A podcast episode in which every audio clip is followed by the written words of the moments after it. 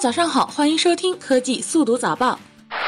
苹果承认 iOS 存幺九七零变砖漏洞，将发布系统更新。上周有用户发现，在将 iOS 设备的系统日期设置为一九七零年一月一日后，iPhone、iPad 就会立刻变砖。苹果表示，公司即将发布一个系统更新，以防该问题在未来影响 iOS 设备。Facebook 遭用户起诉，未经同意乱发生日提醒信息。美国佛罗里达州的一位居民起诉 Facebook 违反联邦法律，通过未经授权的短信向其发送好友的生日提醒。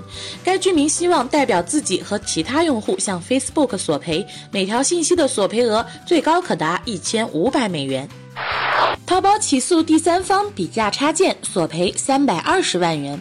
因认为购物党网站提供用户下载的比价插件侵犯了其著作权，构成不正当竞争，淘宝起诉该比价插件所属公司，并要求对方赔偿经济损失及支付合理开支，共三百二十万元。Win 十数据收集暴露隐私，微软若改才心虚。福布斯曾发文称，微软意图改变当前 Win 十系统数据收集策略，以应对部分用户对于自身隐私安全的担忧。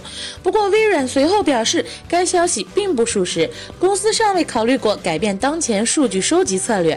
如果真的修改，才表示微软心虚。好了，本期的科技速读早报到这里就结束了，让我们下期再见吧。